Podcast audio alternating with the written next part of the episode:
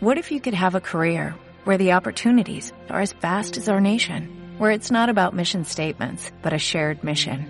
At U.S. Customs and Border Protection, we go beyond to protect more than borders, from ship to shore, air to ground, cities to local communities. CBP agents and officers are keeping people safe. Join U.S. Customs and Border Protection and go beyond for something far greater than yourself. Learn more at cbp.gov/careers. Capital Intereconomía, el consultorio.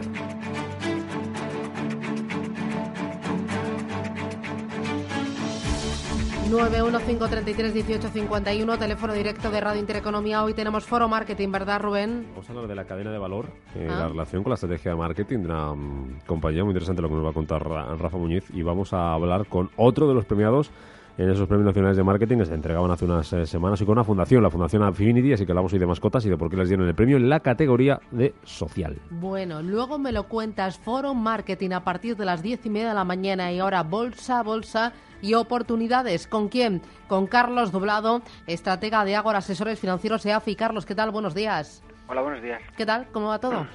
Bien, ¿y tú? Bien. Yo, bien, de, de veranito. Yo encantada. Bueno, es estupendo. Sí, a mí me gusta el verano y me gusta el calorcito. Así a mí que- también. Y la Bueno, luz. Más que nada es que no me gusta el, invierno. Bueno, a mí me encanta la luz. Eh, estos días tan largos eh, me gusta mucho. Y el fresquito por la mañana, yo que madrugo, buf, es que da gusto levantarte pronto y tener fresquito. Ahí va, con ganas de, Bueno, pero de eso también pasa en invierno, ¿eh? Bueno, en invierno ya es mucho frío, no es fresquito, es mucho frío, es distinto. vale. ¿eh? Oye, eh, en el IBEX, dime niveles a vigilar. Pues mira, yo en el IBEX en general en toda Europa, eh, incluso te diría que en Estados Unidos me quedo con los mínimos de la semana pasada. Voy a ir a tan corto plazo. Si perdemos los mínimos de la semana pasada, a mí hay demasiadas cosas que empiezan a, a disgustarme o que voy a decir que que no son propias de un mercado que quiere subir, sino de un mercado que sigue en todo caso eh, en una fase lateral que, que empieza en Europa hace pues más de un año y que ha tenido dos fracasos. Eh, el último en febrero. Dos fracasos en el intento de, de- de romperse al alza, ¿no? Entonces, eh, en febrero el mercado recae con mucha fuerza. Después eh, hemos, hemos recuperado en el Eurostox 50, de hecho, a nivel total return casi hasta los máximos. Y bueno, la primera recaída entra dentro de la normalidad porque la recuperación de mayo fue, fue apoteósica y hay que descansar. Pero si descansas, rebotas y vuelves a caer, lo que haces y pierdes los mínimos, lo que haces es eh, generar una tendencia bajista, aunque sea de corto plazo. Pero es que esa tendencia bajista de corto plazo está dentro de otra mm, que no es alcista en un plazo mayor y se abriría de, de nuevo la posibilidad de, de moverse hacia las zonas de soporte que funcionaron perfectamente en febrero o marzo y que son soportes estructurales, es decir, son los soportes que delimitan la tendencia en el proceso de fondo. Solo por debajo de esos soportes tenemos un mercado bajista o podemos tener un mercado bajista. Em, ¿En el mercado americano me dices lo mismo? Bueno, es, es, un- es distinto. El mercado americano no tiene esa lateralidad de, de más de un año, porque el mercado americano tuvo una segunda parte de 2017 excepcional, que Europa se perdió por completo. Pero si perdemos los mínimos de la semana pasada, lo que veríamos es un pequeño doble techo en el Nasdaq después de haber intentado mm, entrar en subida libre. O sea, un fallo en zona de resistencia importante y, por tanto, un paso hacia la recaída de nuevo hacia zonas de soporte en el lateral que sí mantiene desde febrero. En un mercado muy dividido, un mercado, por ejemplo, que ha hecho máximos históricos muy claros en el Russell 2000, que son las pequeñas y medianas compañías, pero que ha alcanzado ya una zona de resistencia ascendente muy importante, eh, que se obtiene de la unión de los máximos crecientes de los últimos dos años, es decir, es un, es un pedazo de resistencia en, en, en máximo histórico, pero así todo es una resistencia, es ascendente, y en un mercado que no ha visto eh, reestructurarse al alza ni al Dow Industrial ni al S&P 500.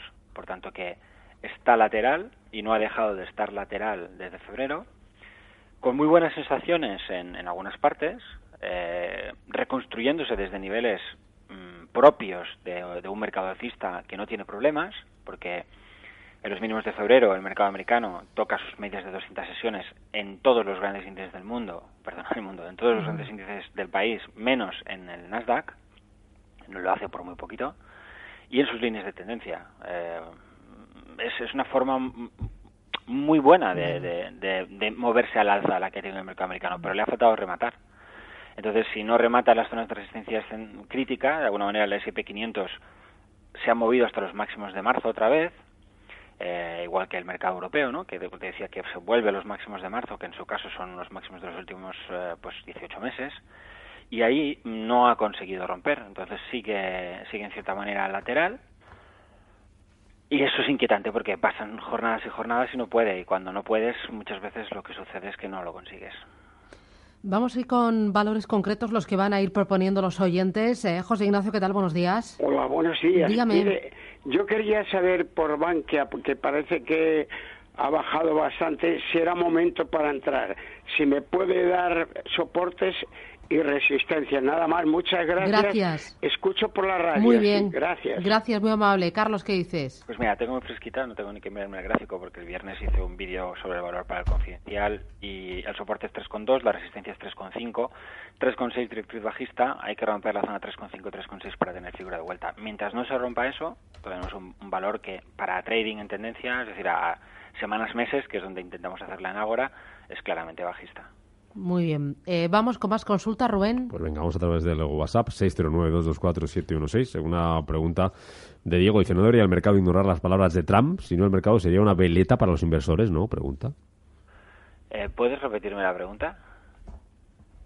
Dice Diego que no debería el mercado ignorar las palabras de Trump, que ah, si no, el, mercado sería una veleta para los inversores, dice. Que si no debería el mercado ignorar las palabras de Trump. Eh, bueno, pues no, no sé es el presidente del mercado más de la nación más importante del mundo. Eh, cuesta un poco imaginar a, a gente que se juega su dinero despreciar a alguien con tanto poder, ¿no? Mm. No sé, a mí me lo parece, vaya, mm. también me lo pregunto. Mm. Por valores pregunta Eduardo de Murcia, dice si es buen momento para entrar en Gestamp y Telefónica después de las últimas caídas y cuál podría ser un buen precio de entrada. Bueno, eh, los técnicos, además de un precio de entrada, siempre buscamos un precio de salida. Entonces, en el, en el caso de Gestamp está un poquito más lejos, si queremos hacer tendencia, es decir, la corrección em, ofrece ese punto de entrada, vamos, podemos decirlo así, ¿no? Es decir, si hemos estado esperando un momento para Gestamp, bien, porque es alcista netamente y por tanto podemos considerar las correcciones como oportunidades de compra. Este movimiento ha llevado a los precios desde techo de canal alcista, que estaba en la zona 7,6, hacia el suelo, que está en la zona 6,8. Es decir, un movimiento normal dentro de una tendencia alcista principal stop bajo 6,30. Es decir, porque tú puedes perder la, línea de tendencia e incluso primeros soportes y una tendencia como esta no se ve alterada por eso. Ojalá fuera tan sencillo. Es decir, movimientos del 10% pueden no alterar absolutamente nada. Y el propio Gestam lo demuestra, porque se ha movido un 8% al alza en cosa de la baja, perdón, en 4 o 5 sesiones. El problema que tiene Gestam, y que creo que tiene un poco el, también CIE, por ejemplo, en España, está en el sector y, es, es lo, que ha sucedido la semana pasada, eh, si bien nuestros dos títulos habían, habían estado haciéndolo mucho mejor que el sector de automoción en, en, España, en Europa, eh, la semana pasada vimos una ruptura de soportes en el sector de automoción impropia, pero muy impropia de un mercado alcista. Es, para mí, lo más inquietante que yo he visto técnicamente en renta variable desde el Brexit. Porque el Brexit fue algo fabuloso para renta variable, es decir, caímos dos días y desde entonces no hemos parado de subir. Y se, se confirmó un escenario de cambio de tendencia que nosotros habíamos ido trabajando y, luego hemos tenido meses y meses y meses de subida. Es decir, el, Brexit como tal fue el final de alguna manera de, la presión bajista y el principio de un mercado alcista. Desde, desde que eso eh, se produce, desde que el Brexit acaba generando una salida alcista y por lo tanto tenemos un mercado alcista confirmado en medio plazo, yo no había visto absolutamente nada en ningún gráfico que merezca la pena considerarse relevante eh, hasta el jueves pasado con la ruptura a la baja de ciertos soportes en el sector automovilístico. Me inquieta muchísimo y creo que eso está relacionado con lo que está pasando con los, nuestros dos títulos. Así que, bueno, es una oportunidad, pero algo ha cambiado en el proceso, en el proceso general o algo ha cambiado. Algo podría estar cambiando. Eh, en el caso de Telefónica, pues bueno, es que Telefónica lleva todo el año bajista, la segunda parte del año, bueno, prácticamente todo el año pasado bajista, eh, se ha perdido bueno, es que se ha perdido todo. Es que Telefónica está eh, en los mínimos prácticamente del año 2016. Es uno de los títulos con más debilidad del mercado español y por supuesto es en ese sentido una oportunidad eh, porque nos permite trabajar cerca de stops e incluso de stops importantes. A mí no me molesta tomar una posición aquí si se acepta tranquilamente un stop bajo 7.25. Eh, no, no, no tengo nada en contra. Ahora, si yo quiero trabajar con cierta fiabilidad, o sea, no confirmarme con hipótesis, me tengo que ir a, una resistencia y, tengo que ver que se rompe algún, algún tipo de referencia bajista. Y eso ahora mismo pasa por la zona 765. Eh, 770. Mientras no rompamos eso, digo lo mismo que he dicho de, Bankia, es decir, es un valor bajista y, los valores bajistas tienen un problema, que es que tienden a caer. Eh, vamos con eh, Joaquín Valencia, buenos días. Hola, buenos días. Eh, enhorabuena por el programa. Gracias. Segundo, muchas gracias por llamarme. Y luego a Carlos Roblado quería hacerle una consulta a ver cómo ve un tema porque en estos momentos está tan difícil acertar con el caballo ganador que a veces, pues, no sé, hay que buscarle los tres pies al gato. Yo quisiera que me analizara el gráfico del euro dólar de largo plazo con gráficos de un mes porque a mí me parece que no sé que podría estar dibujando un hombro cabeza a hombro. Entonces con las significaciones alcistas que eso tiene pues habría que estar un poquito atento. Eh, le escucho por la radio las explicaciones que nos dé. Muchas gracias, adiós buenos días. Carlos. Bueno, como, como patrón de cabeza y hombros, que en este caso creo que sería bajista, si, si, si perdemos 1.15, eh, pues me parece un poquito forzado, porque el segundo hombro sería muy pequeño. Si tuviéramos una recuperación hacia la zona de 1,20 y luego lo perdiéramos, eh, ya compraríamos ese escenario. Pero en todo caso, la pérdida del 1,15 sería bastante negativa.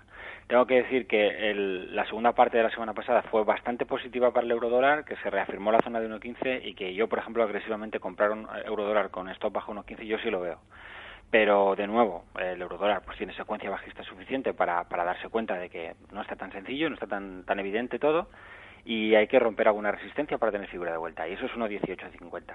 Por encima de 1.1850, doble suelo en zona de extraordinario soporte en largo plazo. Del 1.15 lo que más me interesa es que es la parte baja de una zona de soporte muy, muy fuerte, porque por encima de la banda 1.16, 1.17, el eurodólar confirmó la ruptura, en teoría, de la tendencia bajista principal que mantiene eh, o que había mantenido durante pues al menos dos o tres años, pero a mi juicio durante toda una década. O sea, esa es la corrección que viene desde el año 2008, desde unos 60, para mí termina cuando se supera la banda 1.16, 1.17. Entonces, 1.15 podemos considerarlo el filtro porque es la zona de soporte de mínimo creciente eh, que se marca a principios, o sea, en, octubre del 2017. Eh, perder 1.15, digo, sería dejarse de nuevo esa zona de soporte teórico que había sido resistencia crítica y es algo que no encajaría en mi escenario. Yo soy bastante alcista, pero mientras superemos un 18.50 tengo mis reservas también. Ocho minutos, llegamos a las diez, vamos con una nueva lección de bolsa. Aprender a invertir en Capital Intereconomía. Con Javier Molina de Toro. Javier, ¿qué tal? Buenos días. Susana, ¿qué tal? Muy buenos días. Aprender a invertir en esta nueva lección que nos muestras. Pues bueno, la semana pasada, como me pusiste deberes, pues te los traigo y realizados, porque hablábamos un poco de cómo se invertía en blockchain, ¿no? Pues mm. hablábamos, ¿te acuerdas?, de, de, lo que es Venture Capital, de acciones tipo IBM, que estaban apostando muy fuerte por esa tecnología, incluso de los ETFs, ¿no? Y tú me dices, oye, ¿pero qué es esto de los, de los ICOs, de, los famosos ICOs? ICOs, sí. Y yo te decía, pues mira, a ver, al final, eh, tú cuando hablas de una startup que suele estar en, centrada en, en innovaciones tecnológicas, pues eh, la forma que tienen de financiarse es normalmente mediante el Venture Capital, es decir, pues un grupo de, inversores que creen en ese proyecto y al final pues invierten en él. ¿Qué sucede con este, este Venture Capital, esta forma de inversión? Pues que en el fondo eh, es restringida. ¿Por qué? Pues porque ni tú ni yo pues podemos entrar con nuestros mil euros a hacer pues una apuesta sobre esa sobre ese futuro Amazon ni sobre ese, ese futuro Google. Entonces, ¿qué surgió? Pues como todo avanza en este mundo del crowdfunding, pues surgió la idea de hacer una emisión la de, de tokens, de monedas. Es decir, tú y yo vamos a poder, desde 100 dólares, 50 dólares, 1000 dólares, tomar una posición de alto riesgo, eso sí, en, una, en un desarrollo tecnológico, en un protocolo. Pues comentábamos, por ejemplo, imagínate, Susana, que tú y yo queremos, tenemos una idea muy buena para hacer un medio digital para transmitir noticias o para transmitir artículos de, situación de mercados a nuestros eh, lectores, a, a los inversores, mm. pues tú y yo que decimos, oye, pues quiero montar un, una startup, ¿vale? Pues Susana y Javier. Entonces, ¿cómo nos financiamos? Pues vamos tú y yo por ahí a hacer una ronda a los bancos y nos mandan a tomar viento fresco. Nos dicen bye bye. En cambio decimos, oye, hacemos una ICO por la cual yo voy a, obtener financiación a cambio de qué? De un token, ¿vale? O sea, de, de una ficha. ¿Esa ficha para qué va a servir? Pues va a servir para que cada lector, cuando quiera leer lo que nosotros publicamos, pues la pueda utilizar. Entonces, esa es la idea que hay después, que hay detrás de todas las ICOs. ¿Qué ha pasado? Pues que como esto cotiza, porque enseguida pues ya salió pues toda la especulación y dijeron, oye, eso está muy bien, pero imagínate que estos tokens encima le diésemos mayor liquidez, porque así como el Venture Capital, tú tienes proyectos a 5, 6, 7 años, aquí resulta que con las famosas exchange, con las famosas casas estas de, de mercado para las criptomonedas, pues al final yo puedo listarla y de esa forma, si mañana no me gusta, porque no estamos haciéndolo bien o, o porque no avanzamos, la puedo vender. Entonces se trata de proyectos, o sea, de financiación sin derecho de propiedad, porque realmente muy poquitas eh, luego te dan, digamos, una parte de la acción, pero sí que tienes un derecho de uso, básicamente, que luego tú puedes intercambiar en el mercado. En Con lo el- cual, si tú y yo avanzamos y tú y yo hacemos muy buena información, muy buenos artículos, que hasta, mira, hasta podemos invitar a Carlos Doblado, que ya sé que siempre es alcista, pero bueno, como yo soy bajista, pues mira, ahí tenemos siempre los dos contrapuntos. Pues tú pagarás un microcéntimo, que es lo que puede costar, por ejemplo, ese token, para utilizar mi servicio. Si lo hacemos muy bien, damos cada vez servicios de mayor calidad, ese token en el mercado subirá. ¿Por qué? Pues porque más gente querrá utilizar nuestros servicios.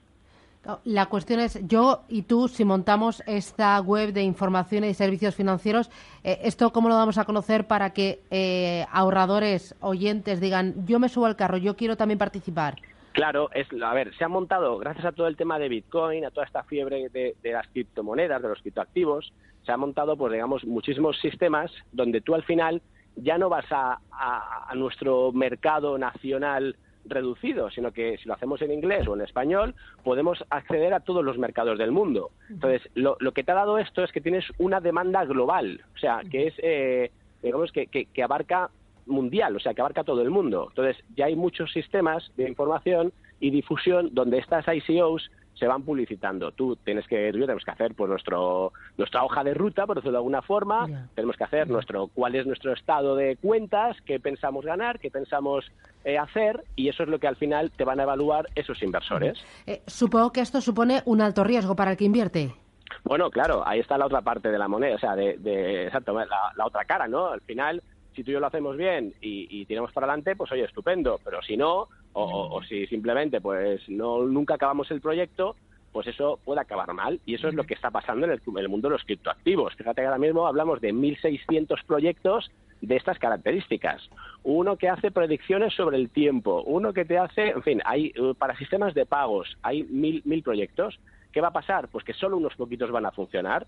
Pero bueno, si tú y yo somos suficientemente buenos y somos capaces de crear el próximo Google, si quieres, del mercado financiero, pues ahí, es, ahí radica el éxito. Entonces son proyectos de alto riesgo, pero donde tú también vas a invertir eso, mil euros, te vas a meter ahí con todo tu patrimonio. Me parece que todavía tenemos mucho que aprender sobre este tipo de inversiones nuevas. Javier, gracias. Un abrazo. Un saludo, hasta luego. Eh, oye, tú de, de la inversión en, en blockchain, en bitcoin, en criptoactivos, eh, ¿tú qué dices, eh, Carlos? ¿Qué te parece todo esto? Eh, bueno, yo estoy montando un fondo de ven- de venture capital, de hecho, eh, pero no lo hago con Isaac de la Peña, que es mi socio, que es un tecnólogo. Y a nosotros nos parece que blockchain está muy bien, pero que no es tan bueno como la gente piensa. Bueno, luego me cuentas por qué. Boletín informativo a la vuelta. Seguimos con el consultorio 915 33 18 51 y hablamos de este tipo de inversiones. Gracias, Carlos. No te me vayas. Hasta ahora. Hasta ahora.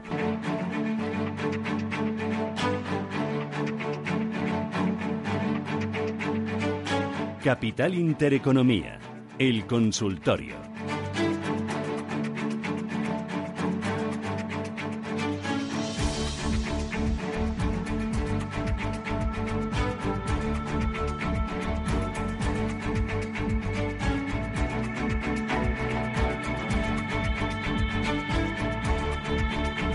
Consultorio con Carlos Doblado, estratega de Agora Asesores Financieros y AFI. Oye, Carlos, me hablabas del Bitcoin, de blockchain, que tú invertías en este tipo de, de activos eh, piano piano.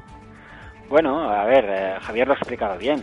Eh, son tecnologías incipientes y, bueno, como te comentaba, nosotros estamos montando un fondo eh, de venture capital que puede invertir en este tipo de tecnologías. De hecho, es un fondo de software, solo invierte en software. Eh, yo yo soy un analista técnico. De esto ya te digo que lo que te voy a contar es lo que me cuentan, ¿eh? No no es mi no es mi opinión porque no tengo opinión. Eh, pero sí mm, escucho personas que saben bastante de, esta, de esta cuestión. De hecho, Javier va a ser un inversor de nuestro fondo, con lo cual eh, creo que Javier le da cierta credibilidad a lo que, a lo que piensan Isaac y, y Damián. Damián es nuestro socio en Estados Unidos, con el que montamos el fondo que para que te hagas una idea de quién es y el tipo de cosas que puede haber hecho, es la persona que vendió a Samsung su, su medio de pago, es Loop eh, una, la compañía, cuando pagas con un móvil de Samsung, pagas con la, con la tecnología que levantó este señor que vendió eh, a, Samsung hace unos tres años. Entonces, estas personas, que son tecnólogos, piensan que blockchain es una revolución, que es que está fantástico, que es que es que es eh, innovador y que va a cambiar muchas cosas, pero que no va a cambiar cosas grandes, que va a cambiar cosas pequeñas. ¿Por qué? Por la naturaleza, pequeñas entre comillas, por la naturaleza de la tecnología. Es decir, si tú, por ejemplo, quisieras que los cajeros funcionaran con Bitcoin y que la gente pues fuera a hacer transacciones, eh, generarías unas colas tranquilamente de media hora para hacer tu transacción. Por la naturaleza de, cómo funciona Bitcoin y de la cantidad de réplicas que tiene que hacer la, la operación para, para validarse, etcétera, etcétera, eso la hace inviable como medio eh, generalista de pago. Em, hoy tenemos una tecnología que funciona muy bien a la hora de hacer pagos. Entonces, ¿se va a sustituir eso por, por Bitcoin? No, directamente, o sea, por blockchain. No. ¿Se puede hacer con blockchain? Sí. ¿Pero se va a hacer? No. ¿Por qué? Porque ya existe esa tecnología, porque funciona muy bien, porque va a ser más barata, porque es mucho más eficiente y mucho más rápida de la que pudieras crear con blockchain. Esto puede pasar para muchas tecnologías que se están ensayando. Entonces, ¿vas a conseguir grandes mercados? No. En, muchos, eh, en muy pocas cosas. Eh, y eso tiene, en un mundo global, tiene sus limitaciones. Nosotros, por ejemplo, en este tipo de fondo buscamos compañías que puedan, pues eso, ser, ser mundiales, que quizá no lo conseguimos, pero puedan ser mundiales, que tengan esa posibilidad. Ahí una compañía de blockchain lo tiene muy difícil. Muy bien. Mm, vamos con Juan Carlos, ¿qué tal? Buenos días. Hola, buenos días. Dígame usted. Pues nada, hacerle dos preguntas a Carlos. En primer lugar, si él eh, aprovecharía la corrección que están teniendo las automovilísticas para tomar posiciones en caso de que recomendara hacerlo, mm, ¿en cuál de ellas? Yo había pensado concretamente en Daimler, que es la que ya hizo como un profit warning, y entonces ya le están dando por todos lados. Pero bueno, a ver qué opina él. Y el segundo valor sería también un poco el mismo tema, es decir, uh, Louis Vuitton, que es una compañía fantástica con buenos beneficios, pero que también le están pegando palos, imagino por lo de la, guerra con los, con los chinos y dónde vería él en todo caso algún, a ver, no dónde se va a parar la corrección, porque esto imagino que nadie lo sabe, pero sí donde él ve algún soporte donde empezar a, entrar. Muy bien, pues le ayudamos, gracias. Gracias. A ver, Carlos, ¿qué, le comentas al oyente? Bueno, no sé si el origen de la corrección es lo mismo, pero desde luego eh, la situación de una y otra compañía es completamente diferente. Es decir, Louis Vuitton es una empresa que hace dos meses marcó su máximo histórico, por tanto es una subida libre absoluta eh, y lo que está viviendo es un simple ajuste de, un proceso desatado de, alzas, ¿no? Es uno de los mejores valores del mercado europeo en 2018, con, toda, con todo lo que puede haber pasado por el camino. Entonces, eh, eso eh, no tiene nada que ver con Daimler, que es uno de los peores valores del, mercado europeo en 2018. a mí me parece bien que podamos pensar en, las automovilísticas siempre que no haya un deterioro general de las tendencias. creo que Mm, todavía deberían caer algo más las automovilísticas, por lo tanto, como mucho me las estaría mirando. Eh, no tengo a priori ninguna preferencia, me las estaría mirando. No, no pensaría en tomar una posición ahora mismo en ninguna y esperaría una figura de vuelta. Eh, y si no, de verdad, una, una mayor corrección, eh, suponiendo que en esta mayor corrección, que podría ser del 3, 4, 5%, los mercados europeos mantuvieran los mínimos de la semana pasada, lo cual me parece mucho suponer. Eh, entonces, bueno, pues eh, como esto me parece mucha suposición, eh, querría verlo todo confirmado y a lo mejor pues no sería tan partidario de comprar en caída en el soporte como de esperar algún tipo de formación de vuelta una vez alcanzadas las zonas de soporte. Ese sería quizá el, el juego que yo practicaría contra bueno, ante la idea de tomar una posición en la parte, vuelvo a decirlo, más débil de todo el mercado europeo ahora mismo. Y, el caso de, de Louis Vuitton, pues, hombre, a mí como zona de soporte la zona de 260-265 me parece extraordinaria, pero para eso todavía tendría que caer en torno a un 7-8% más. Vamos con un audio. Buenos días, Susana. Mira, quería preguntarle al analista de hoy si ve posibilidad, tal y como está el mercado, de entrar a algún valor que recomiende con su precio de entrada, stops y objetivo. Muchas gracias, un saludo. ¿Valor para entrar?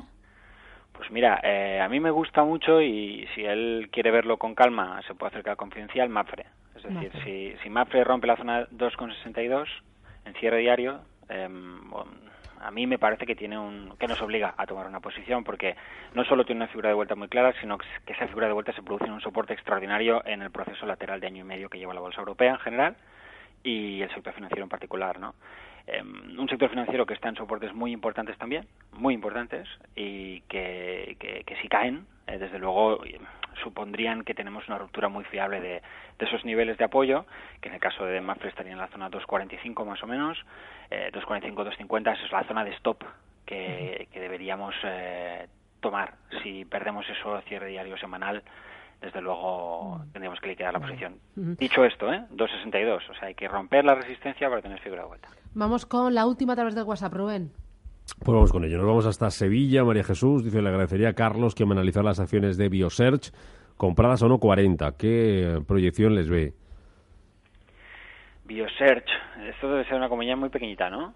Sí. Eh, es que se, cotiza en, España, si tiene un nombre tan. Sí, pero a buscarlo. De eso del MAP, ¿no? Puede ser. Bueno, eh, entonces ni la busco. Normalmente este tipo de compañías, y seguro que este no es, un caso diferente, tienen un problema para los analistas técnicos, o deberían tenerlo. Es decir, eh, cuando escuchamos a un analista técnico hablar de este tipo de mm. compañías, este analista técnico eh, está abusando de su trabajo, de sus herramientas y, se está se está marcando pues un pues un brindis al sol. El análisis técnico no deja de ser una encuesta. Si la muestra de la encuesta no es buena, la encuesta no, no sirve para nada. Y una muestra es la liquidez del título, el free float y la, y la cantidad de veces que cotiza al día. Es decir, si no tienes liquidez, si el valor no se mueve, si no hay participación pública, la muestra no sirve. Y si la muestra no sirve, el análisis técnico, pues es eso, es un ejercicio intelectual que, que, no deja de ser, pues eso, una ventosidad. Fantástico. Carlos Doblado, Ágora, asesores financieros EAFI. Carlos, gracias, que tengas buen día. Hasta la próxima. Un abrazo, ha sido un placer. Gracias. Adiós.